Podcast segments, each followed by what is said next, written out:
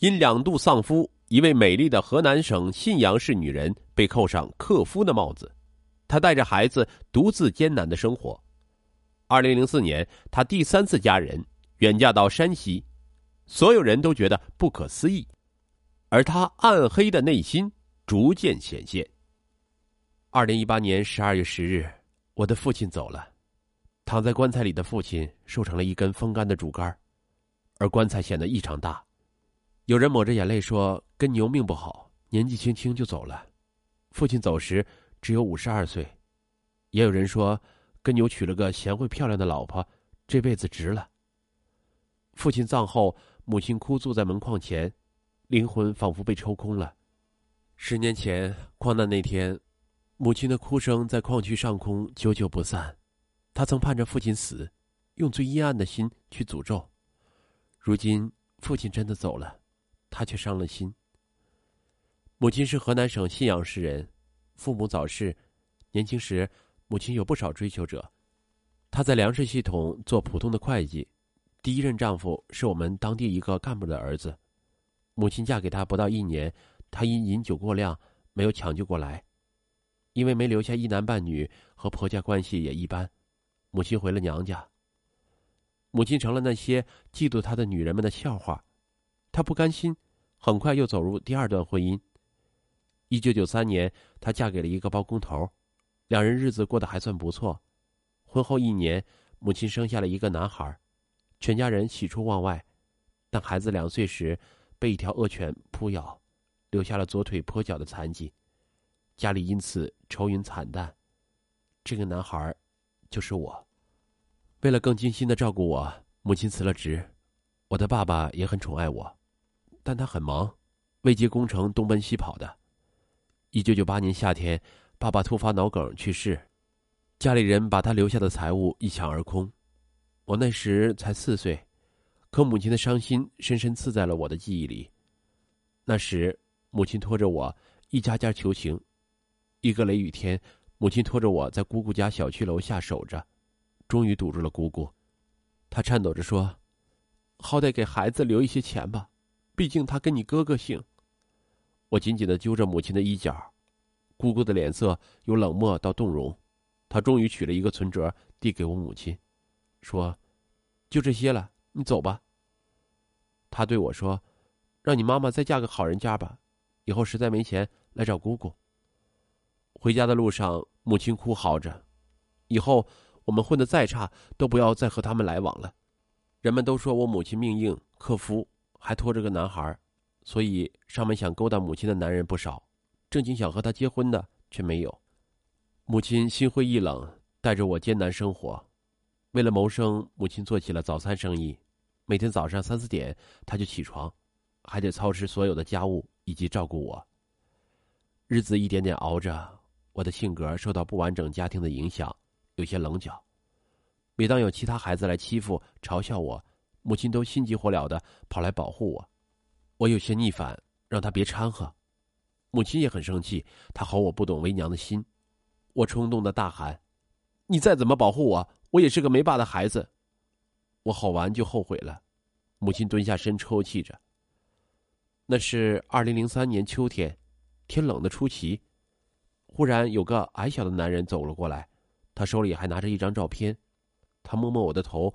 又蹲下身看着母亲说：“我是根牛。”原来有人为根牛和我母亲牵线，母亲的长相让根牛惊艳，母亲的脾气也让根牛惊讶，可他还是愿意娶我母亲。他说：“只要他有一口吃的，就有我们母子俩的半口。”母亲提了两个条件，一个是结婚后根牛不可干涉他的私生活，另一个是关于是否再要孩子的问题，不能急，商量着来。根牛答应了，他提出的条件是让母亲跟着他去山西的矿区生活。街坊们劝母亲远嫁太辛苦，可母亲笑了笑，说：“我早想离开这里了，正好。”他果断去学校帮我办理了转学手续。二零零四年三月，母亲带着已经十岁的我改嫁到了山西大同一个煤矿区，这是她第三次嫁人。到达矿区那天。我们母子被跟牛的同事簇拥着进了屋，屋子很简陋，但看得出是用心装饰了的。其实我对这位父亲极不满意，他个子一米六多，头大脸黑，像真人版的武大郎。随着年纪的增长，我的腿疾逐渐减轻，只是走路略坡，加上无法接受这样的家庭，我天天在外打篮球，不愿意回家。比我更离经叛道的是母亲。到矿区不到半年，母亲已经颇有人缘了。她每天出门前都精心打扮，她皮肤很白，穿的衣服也比较出位，男人们总忍不住多看两眼。有一天，我发现忘记带篮球，走到家门口，屋内有人说话：“根牛，管管你媳妇儿吧，我们好多人都看到了，她总和那几个男的混在一起。”关于母亲的风言，我也有所耳闻。根牛却说：“啊，他前几年过得憋屈，现在只要他高兴，我随他。他没心眼儿，也不太注意，别人就往外里想。”客人走了后，我听到根牛深深叹了口气。那天，根牛做好了饭菜，让我先吃。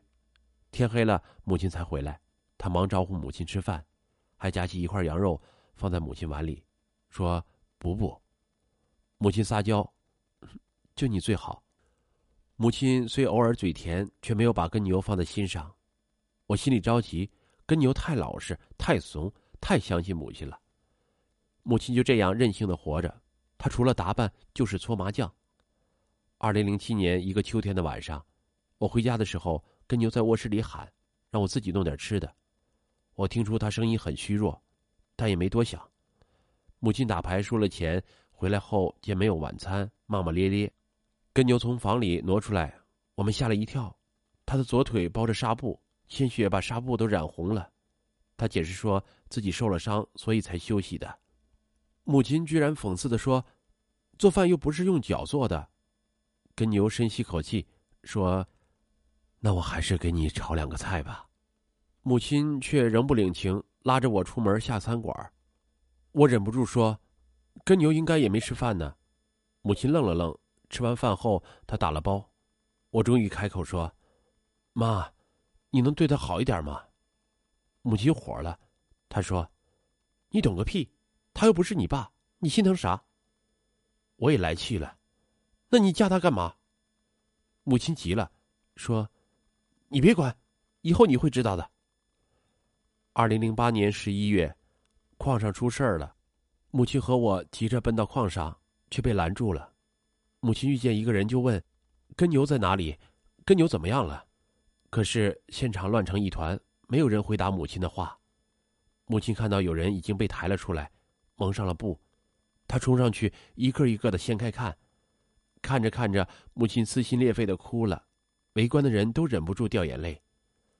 那天折腾回家时已是深夜。跟牛进门看到我们，几乎是扑上去的。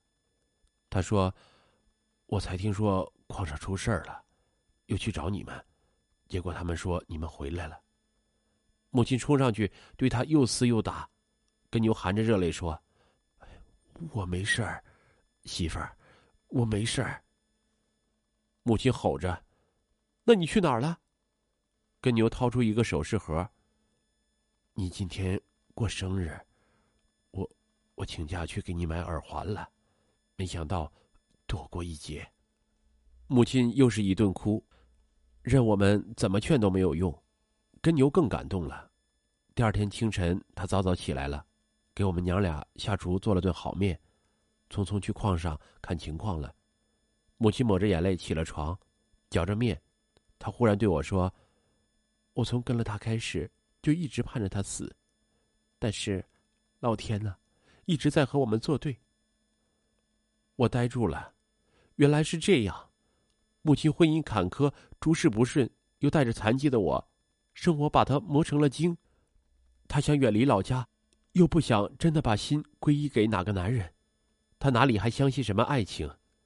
跟牛是矿工，随时可能送命。他巴望着他死，这样我们后半辈子都衣食无忧了。母亲在矿上哭得撕心裂肺，是因为她没有在尸体里看到根牛。我脊背发凉，话都噎住了。我不知道说什么。她是我的亲生母亲，我想骂她冷血无情，可是我看到她的眼角已爬上了皱纹，满面的失落。突然，心深深疼了一下。